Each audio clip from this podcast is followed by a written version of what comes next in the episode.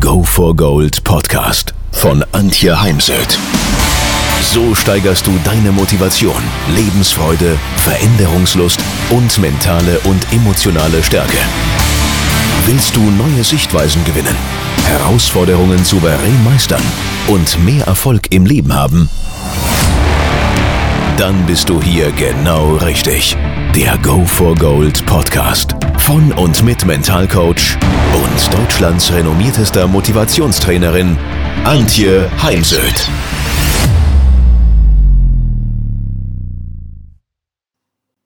Heute soll es in Anlehnung an mein neues Buch Vertrauen entscheide die vergessene Basis der Führung darum gehen, wie entwickle ich eine Vertrauenskultur.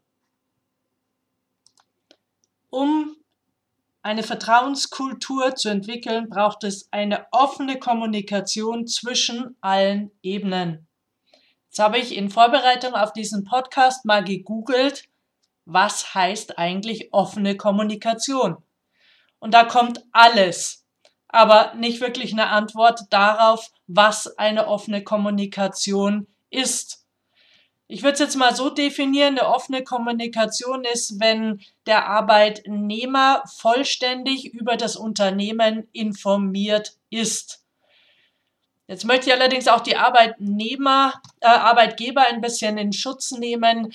Nicht immer, nicht immer kann alles gleich kommuniziert werden. Daher braucht es auch hier die Toleranz und Akzeptanz, seitens des äh, Mitarbeiters, dass manche Dinge erst rechtlich sicher sein müssen und manchmal auch bestimmte Wege eingehalten werden müssen, bevor sie an Mitarbeiter, an Arbeitnehmer kommuniziert werden können. Wichtig ist auf jeden Fall die Kommunikation der Ziele, des Unternehmensziels, des der Teamziele und was bedeutet das dann für jeden einzelnen Mitarbeiter.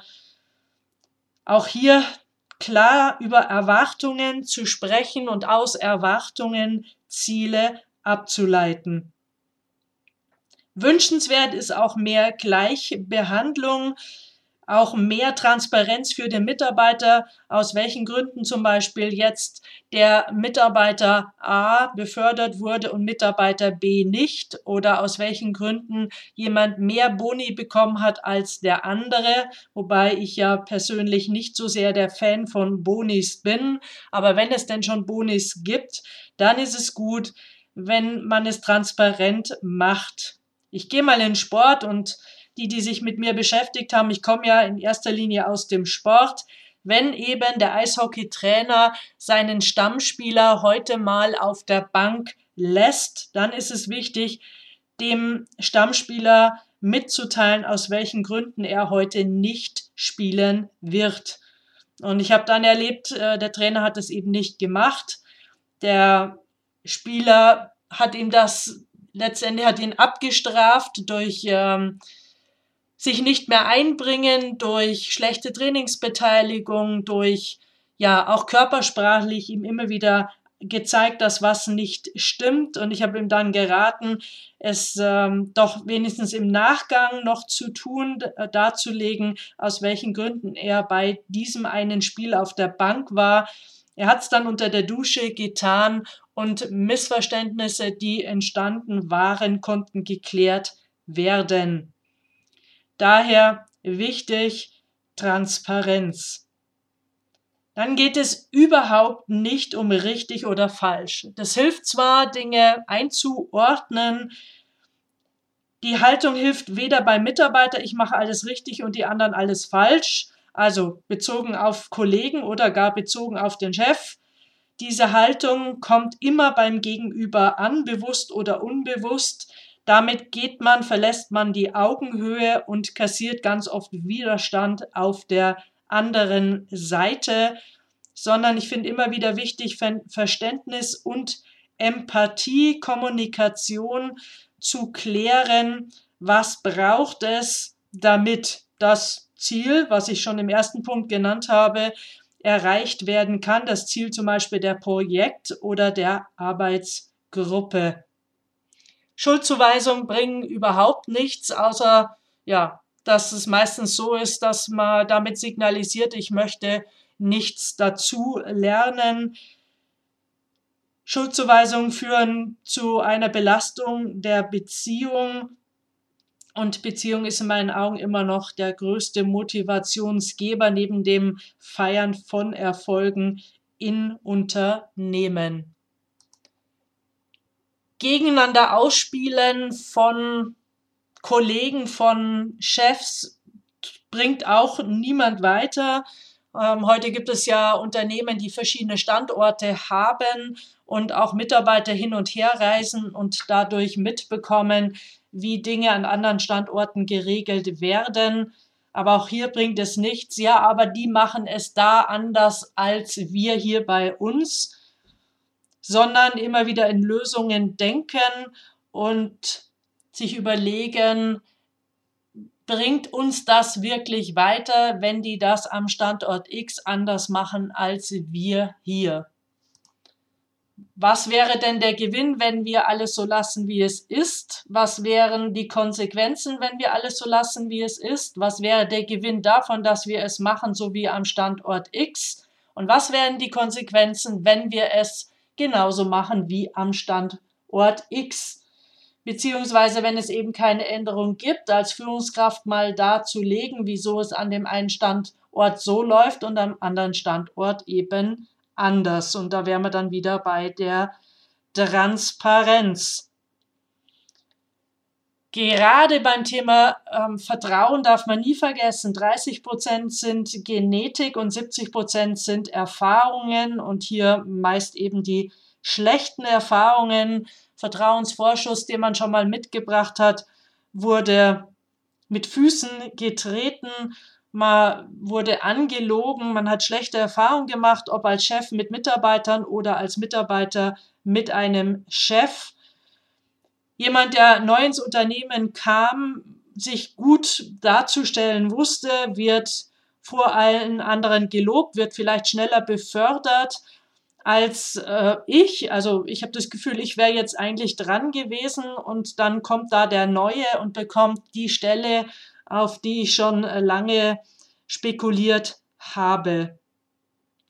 Und ähm, das führt dann eben ja zu einem Vertrauensproblematik. Und hier empfehle ich immer wieder das Vertrauenskonto, sich mit dem Mitarbeiter mal hinzusetzen oder es kann ja auch mal ein Kunde betroffen sein, aufzuschreiben, äh, wie genau wurde denn vom Vertrauen abgebucht und was kann man tun, um wieder aufs Vertrauen einzuzahlen, aber auch klar zu machen, dass Dinge, die in der Vergangenheit passiert sind, wenn wir sie denn in die Gegenwart holen, dazu führen, dass sie wieder zu, zu, ja, zur Realität im Jetzt werden und dass immer wieder wichtig ist, Dinge, die in der Vergangenheit passiert sind, in der Vergangenheit zu lassen, also nicht ständig in den Rückspiegel zu schauen, denn nicht umsonst ist die Frontscheibe deutlich größer als der Rückspiegel, sondern wir können immer nur schauen, was können wir jetzt eventuell ändern oder teilweise ändern, damit Vertrauen entstehen kann, aber eben die Vergangenheit ist nicht mehr änderbar. Bekannt ist im Fußball, dass in der Bundesliga, dass manchmal Spieler versuchen, sich besser darzustellen, in ein besseres Licht zu stellen, wenn eine bestimmte Person im Stadion anwesend ist, weil man als Spieler zum Beispiel hofft, jetzt von einem anderen oder dem Wunschverein einen Vertrag angeboten zu bekommen. Und dann wird man eventuell einen Ball nicht abgeben an der Stelle, wo es sinnvoll wäre, den Ball abzugeben, sondern versucht selbst das Tor zu verwirklichen, auch wenn die Chancen deutlich geringer sind. Und selbiges gibt es natürlich auch in Unternehmen, dass oft äh, die eigenen Interessen im Vordergrund stehen, statt dass wir, das Team, wir im Kopf zu haben und zu schauen, dass das Team geschlossen das Teamziel erreicht. Und im Sinne des Teamziels darf man immer mal seine eigenen Interessen, auch vielleicht in puncto Boni, in den Hintergrund stellen. Gut ist, dies dann wirklich offen zu kommunizieren und auch Entscheidungen ja klar zu machen. Bezüglich Vertrauensförderung empfehle ich sehr oft, ähm, dass man Mitarbeiter, Azubis in verschiedenen Bereichen des Unternehmens einsetzt. Ich selbst habe das zum Beispiel auch kennengelernt in einer großen Gastronomie. Dort musste jeder mal die Einteilung der Tische vornehmen, mal in der Küche arbeiten, an, äh, am Ausschank, an der Kaffeemaschine, als äh, sozusagen Geschäftsführer ähm, an dem Tag, wo der Geschäftsführer frei hatte, selbst mal für einen Tag in die Schuhe des Geschäftsführers steigen und auch mal in den Außendienst mitgehen, also die verschiedenen Bereiche des Unternehmens kennenlernen. Und ich kenne Chefs, die sich schon ja, also sozusagen in die Rolle eines Mitarbeiters begeben ha hat, ohne allerdings den anderen zu sagen, dass er eigentlich der Chef ist und sich in verschiedenen Standorten mit in verschiedenen Teams eingebracht hat. Wie gesagt, ohne dass die anderen wissen, dass er der Chef ist, damit er mehr Internas mitbekommt, um mehr Verständnis zu bekommen für Abläufe. Und ja, das empfehle ich immer wieder, auch für die eigene Abwechslung, denn nichts ist tödlicher, als immer und immer wieder den gleichen Job machen zu müssen. Das Gehirn braucht Abwechslung und daher ist das eine Möglichkeit, dass das Vertrauen wächst, wenn man auch mal in Aufgabenbereiche, in damit einhergehende andere Rahmenbedingungen und Besonderheiten anderer Bereiche und Ebenen Einblick erhält. Und das äh, setzt natürlich voraus, dass dafür Zeit ja, gegeben wird. Also das Ganze muss dann mit eingeplant werden. Ein ganz entscheidender Punkt ist natürlich der Umgang mit äh, Fehlern. Jeder, der Fehler vertuscht, äh, ja, sie nicht offen zugibt, sie vielleicht sogar jemand anderem in die Schuhe schiebt, führt zu einer Kultur des Verschleierns ähm, und das ist für jede Kultur tödlich. Da ist wichtig, dass jeder, egal ob Putzfrau, Mitarbeiter, ob äh, die Sekretärin, äh, Assistentin in der Geschäftsstelle, ob in der Produktion der Chef, der Vorgesetzte, der Teamleiter, wenn ein Fehler passiert ist, bitte den Fehler ehrlich zugeben, denn das macht auch menschlich Menschen, die keine Fehler machen, die sehr perfektionistisch wirken. Das führt eher schon mal zu Rückzug, zu Zweifeln, zu Distanz, ich erlebe das gerade bei einem Bekannten, der in, in fast allen Lebensbereichen extrem perfekt wirkt. Und da hat man dann doch wieder seine Zweifel, ob das alles wirklich mit rechten Dingen zugeht. In puncto Vertrauen wünschen sich viele Menschen in Unternehmen mehr Authentizität, ohne mir dabei beantworten zu können, was genau ist denn jetzt eigentlich Authentizität? Und daher als erstes lösen Sie bitte diese Nominalisierung, Authentizität erstmal auf. Lassen Sie sich mindestens zwei Beispiele dafür geben, woran jemand erkennt, dass jemand authentisch ist. Ich für mich erkenne es unter anderem auch daran, dass jemand das, was er sagt, auch danach handelt und nicht zum Beispiel auch als Redner auf der Bühne etwas einfordert oder anregt, äh, selber überhaupt nicht lebt und zeigt. Also Kommunikation und Handeln sollten in Einklang stehen. Und doch Vorsicht, ich stelle in Zweifel, ob es immer sinnvoll ist, immer und zu jedem Zeitpunkt authentisch zu sein. Vertrauen heißt, sich auf keinen Fall am Flurfunk zu beteiligen. Also wenn Sie mit in die Raucherecke gehen, was ich schon immer mal wieder empfehle, denn da bekommt man den Flurfunk hautnah mit. Dann sich aber auf keinen Fall am Flurfunk zu beteiligen und weiter Gerüchte zu verbreiten. Ich hatte mal eine Klientin, die in einem Unternehmen arbeitete, das vorübergehend auf einem absteigenden Ast sich befand, mittlerweile aus der Delle raus und wieder auf dem Weg nach oben, stellen Mitarbeiter ein, wachsen. Aber damals hat sie eben festgestellt, dass dann vor der Tür beim Rauchen oder in der Kantine beim Mittagessen eben nur noch schlecht geredet wurde und wer ver verlässt wann das sinkende Schiff und wie solle sie damit umgehen. Und letztendlich kann man dann nur alleine Mittagessen, ähm, sich ja fernbleiben, wenn es einem schwerfällt, sich dann nicht an dem Gerede zu beteiligen in Form von Gerüchteküche. Oder wenn man zwar dann dagegen hält und sagt, hey, lasst uns doch mal überlegen, was könnte man denn tun, damit es dem Unternehmen wieder besser geht und sich damit unbeliebt macht oder es einem einfach sehr viel Energie kostet, dann macht es Sinn, mal vorübergehend alleine Mittagessen zu gehen, dann vielleicht früher oder später oder in seiner freien Mittagszeit an die frische Luft zu gehen, Mantel an jetzt in der kühlen Jahreszeit und schauen, dass man den Kopf einfach frei bekommt.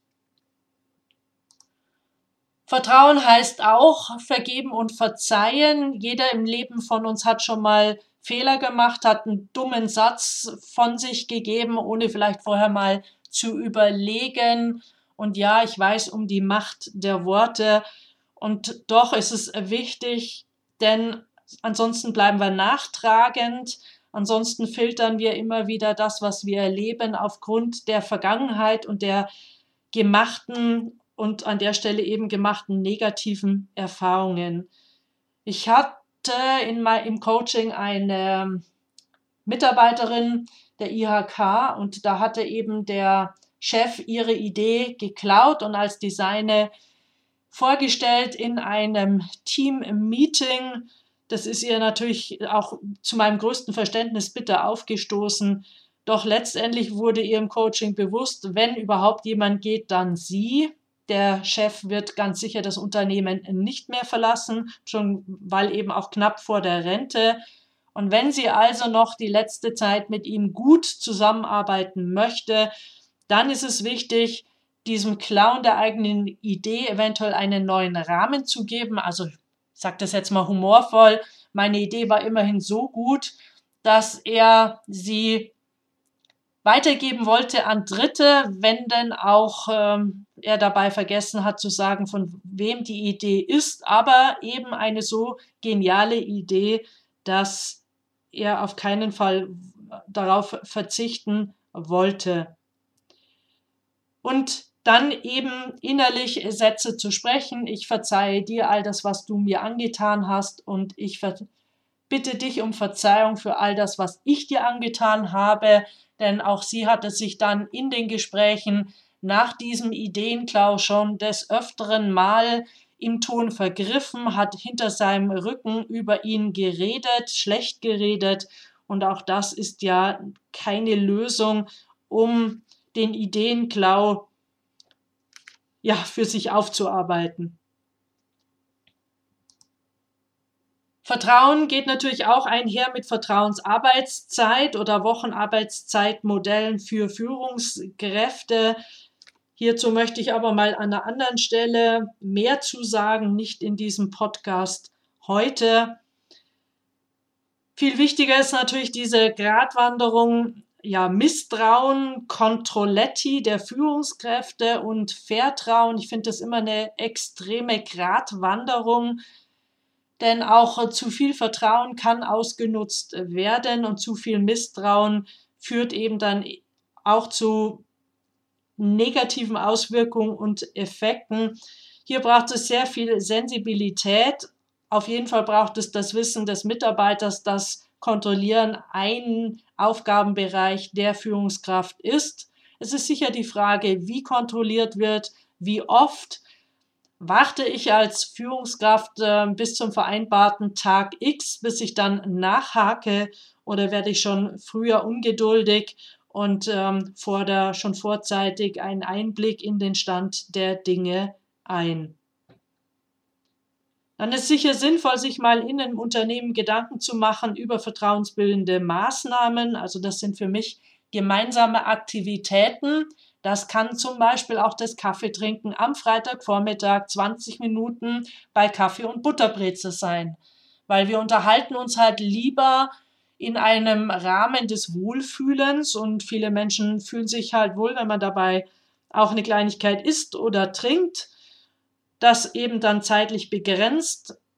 Das bedeutet eben, dass manch einer auch ähm, so diese eigene Bewertung des Kaffeetrinkens, hier wird ja meist nur über Privates geredet und ist verlorene Arbeitszeit, ändert. Denn meine Erfahrung ist, dass in diesen Zeiten fast immer ausschließlich über Berufliches geredet wird.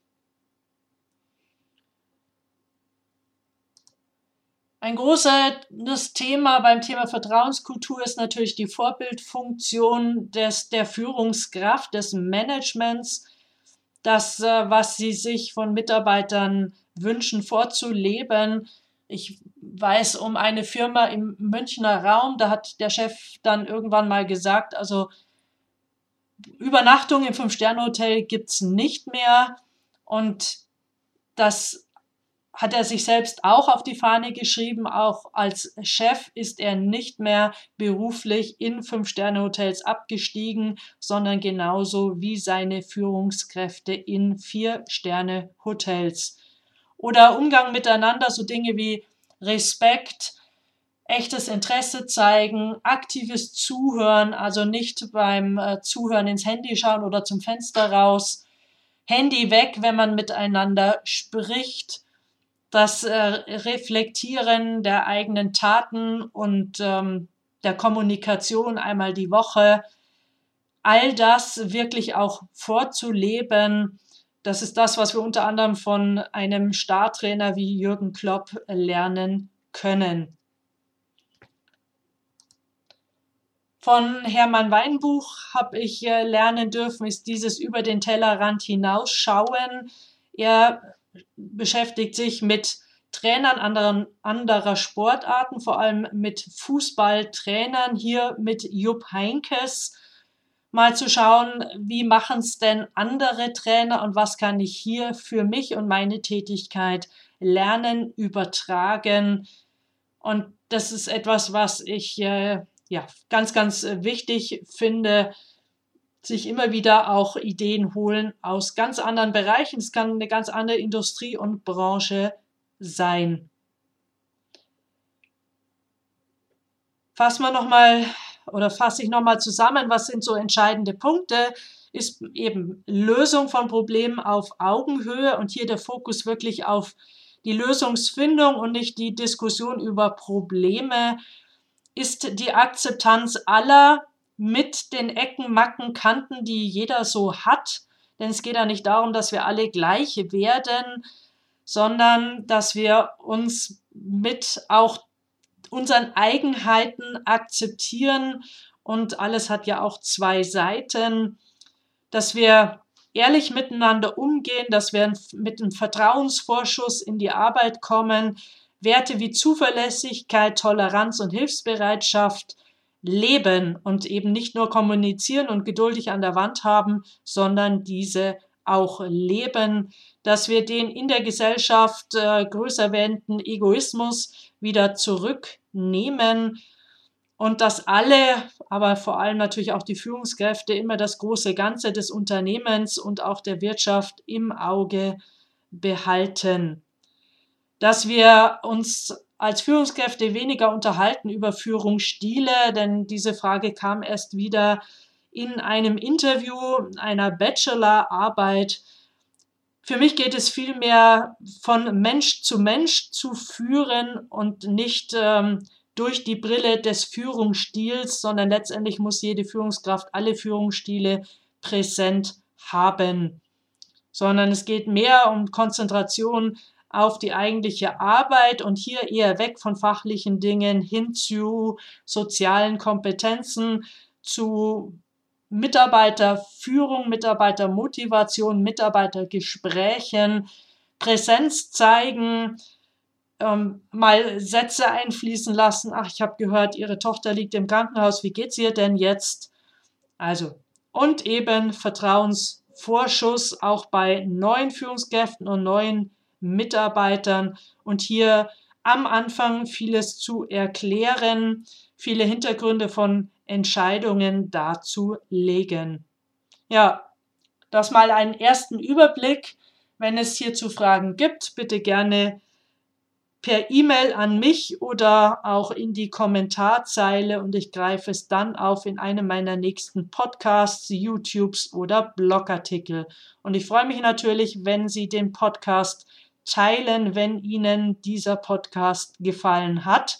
Mehr dazu auch in meinem Buch Vertrauen entscheidet die vergessene Basis der Führung erschienen im Haufe Verlag.